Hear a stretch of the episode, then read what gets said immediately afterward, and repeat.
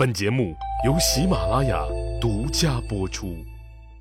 上集咱们说了，公元前八一年，在匈奴十九年，历经了磨难，却威武不屈，彰显了大汉国威的苏武，终于回到了祖国。可是因为朝廷政治斗争的白热化，燕王刘旦、上官桀、鄂邑长公主和桑弘羊这个汉朝四人帮，就拿苏武的待遇问题攻击霍光，意思是苏武在匈奴给汉朝长了那么大的脸，受了那么多的苦，咱不能让人家老英雄流血又流泪。一下子就把苏武卷入了这场政治斗争的风口浪尖儿。到了公元前八零年，一开年儿就很不寻常，在小草大树刚刚冒了绿芽、焕发了生机的春天，武都郡的氐族人就造反了。武都郡的郡治所在地是武都道。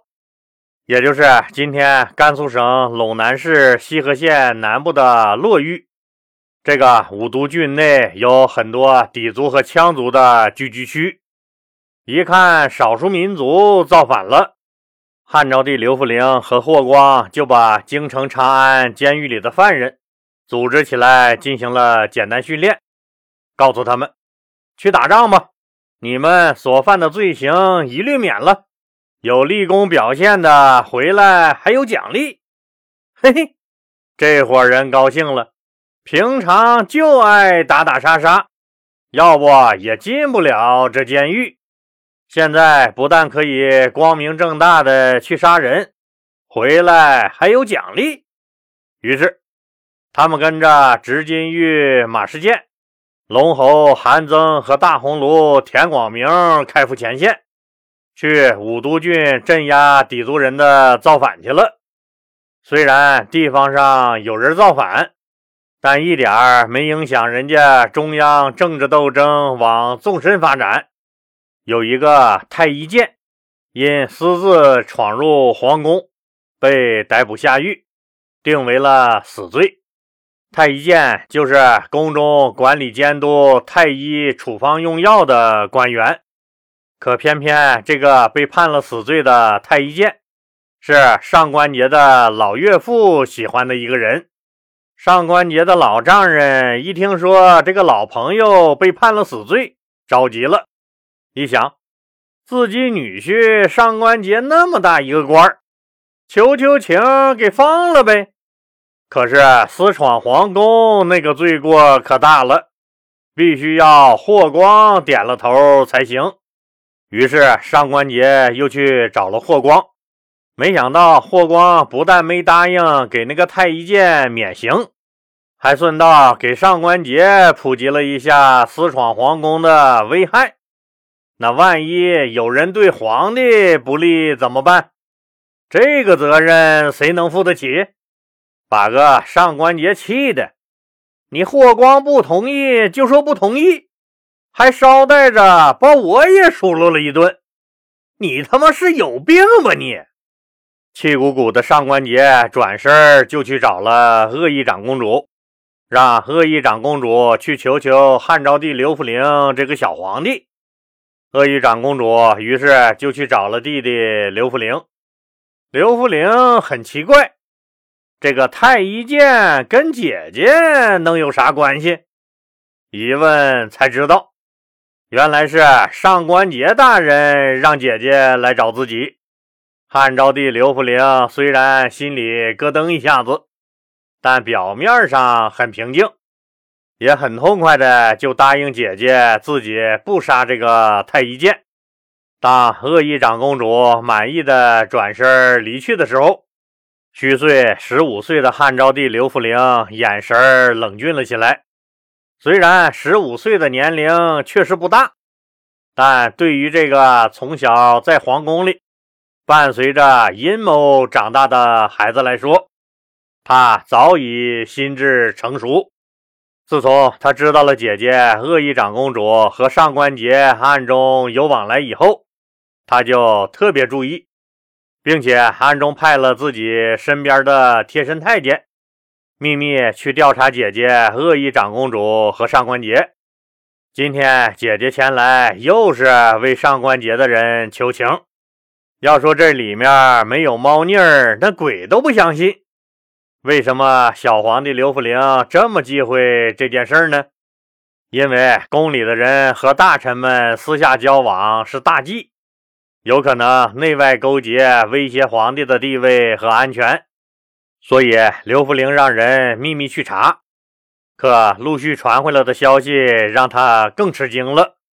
姐姐恶意长公主不但和上官桀暗中有往来，还和桑弘羊大人他们之间也暗中都有往来。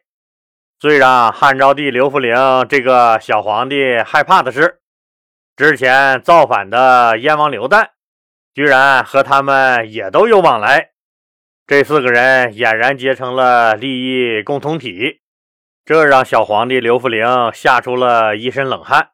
同时也异常愤怒。所有的人都知道，朝中的大臣那是不能结交地方上的诸侯王和执掌兵权的封疆大吏的，就是怕他们里应外合谋反。这是朝廷官员的大忌，也是铁律，而他们却私下里结党，这不是要谋反，这是什么？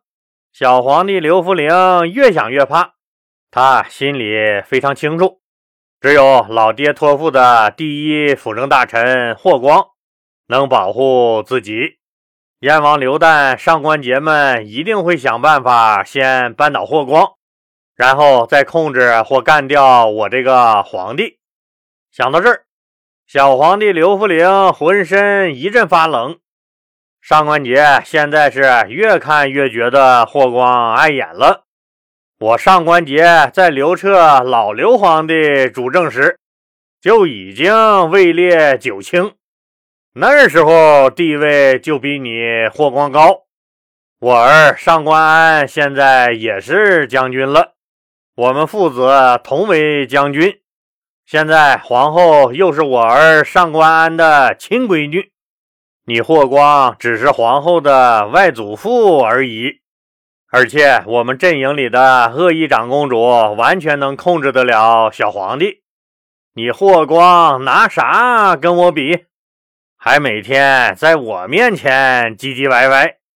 于是上官桀就有了彻底打掉霍光的想法。反霍联盟的汉朝四人帮，燕王刘旦、上官桀、恶意长公主和桑弘羊经过密谋，觉得时机已到。可以找机会向霍光下手了。前面老李说了，每当大将军霍光休假的时候，就由上官桀代替他处理政务。上回不就是逼死了胡建吗？这次好不容易又赶上霍光休假，上官桀觉得机会来了。咱们不是苦霍光久矣了吗？现在你们都闪开！看我给你们整个狠活，啥狠活啊？就是趁着霍光休假的机会告诉他。当然了，要是以上官桀他们的名义告，影响力肯定达不到最大，还有以下犯上的嫌疑。于是上官桀就以燕王刘旦的名义，给汉昭帝刘弗陵上了封奏章。这封奏章自然是控诉霍光的，列举了霍光三条大罪。第一条大罪是说霍光僭越，僭越就是指超越本分行事。说霍光出外检阅郎官和羽林军时，就仿佛皇帝出巡一样，命人倾道，驱赶行人。还派太官预先给他安排饮食。第二条大罪，赏罚不公。说苏武出使匈奴，被扣押了将近二十年都不肯投降，回国后只不过给了个点属国的小官职，而大将军霍光的亲信长史杨弼屁功劳都没有。却被任命为搜素都尉这么重要的官职。第三条大罪：霍光独揽大权，为所欲为。他擅自增选了他大将军府里的校尉。这三大罪状归结下来，自然就总结到了霍光的狼子野心。他霍光这就是要谋反。列举了霍光的三大罪状之外，上官桀还自作聪明的替燕王刘旦向小刘皇帝提了个建议，那就是我刘旦愿意交还燕王的印玺，进入宫廷。侍卫在皇帝您左右，监督奸臣的行动，以防朝廷有变。先甭说他这个奏章内容有多搞笑，就单单说上奏的主体就很有意思。曾经造过反，小皇帝刘弗陵贼拉膈应和防备的燕王刘旦，居然不知死活的请求侍卫皇宫。除非小皇帝刘弗陵脑袋进水了，嫌自己死得慢，才会答应他这个要求。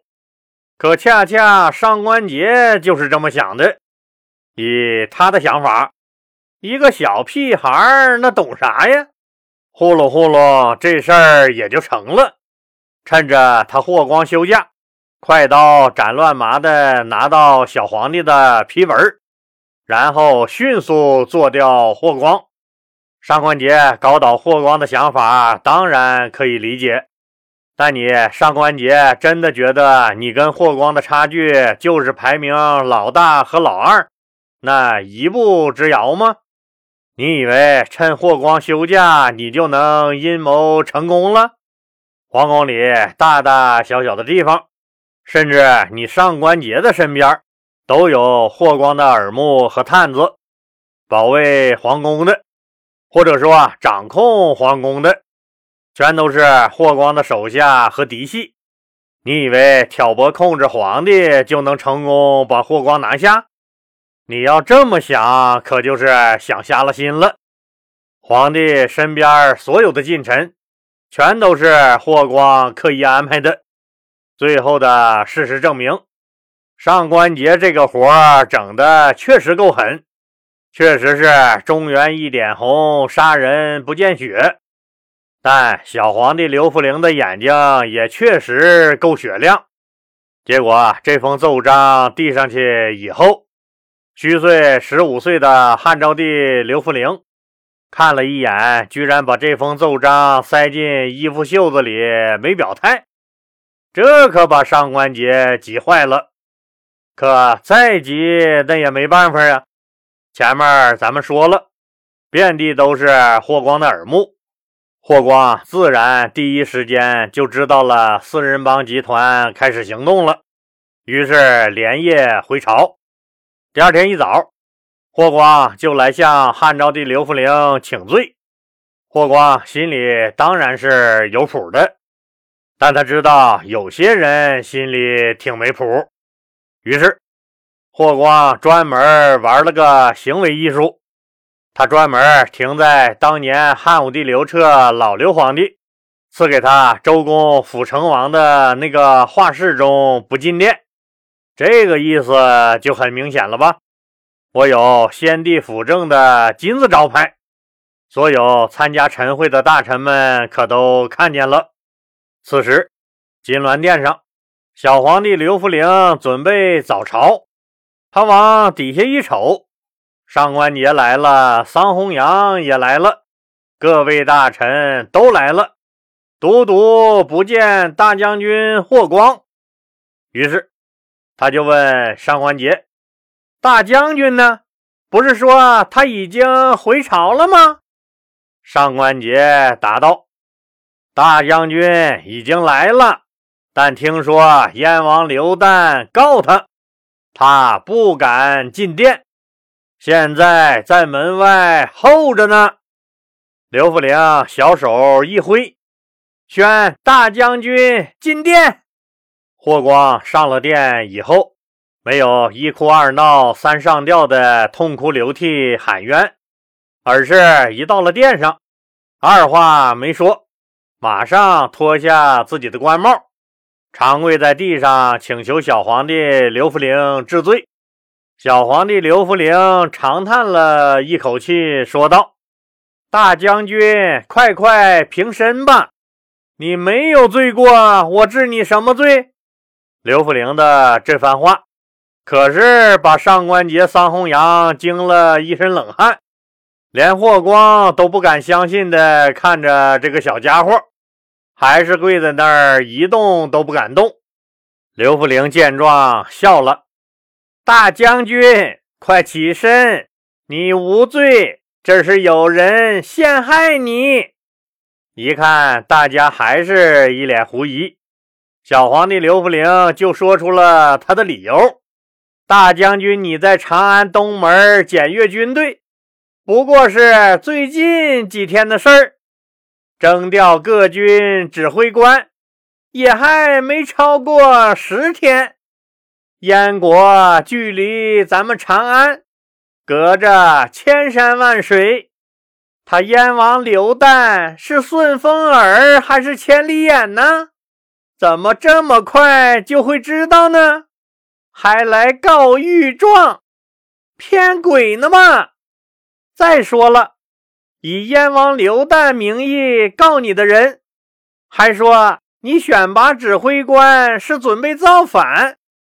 您霍大将军真要想造反，还需要什么指挥官吗？这话一出口，所有人都被刘弗陵英明果断的推理给惊呆了。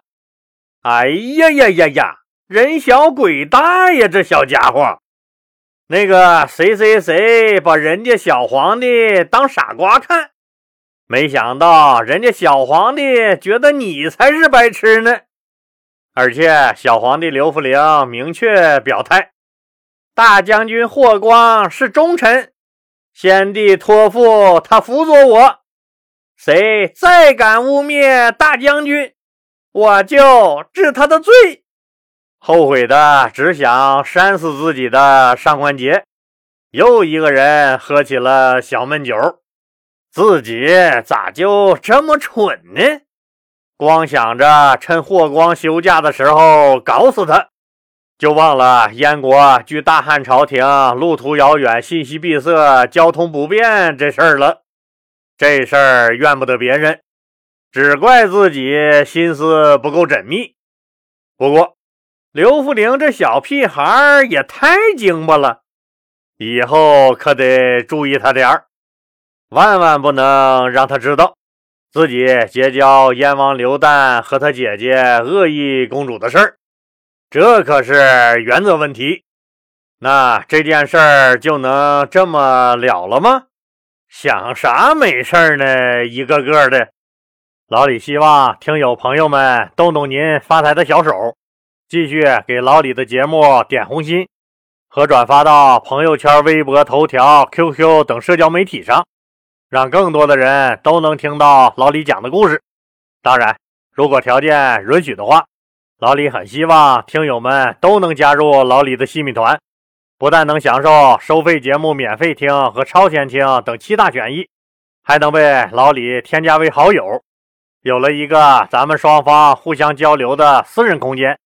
老李人生阅历丰富，又是研究历史出身，也有一定的社会地位。也可以说经历和见过不少的事儿，虽然不敢说做什么人生导师，但很多事儿也都看得很透。老李对西米团的家人每条信息都是亲自回复，您的喜悦咱们共同分享，您的疑惑咱们一起解决。西米团是咱共同的家园，老李欢迎您的加入，谢谢您的支持。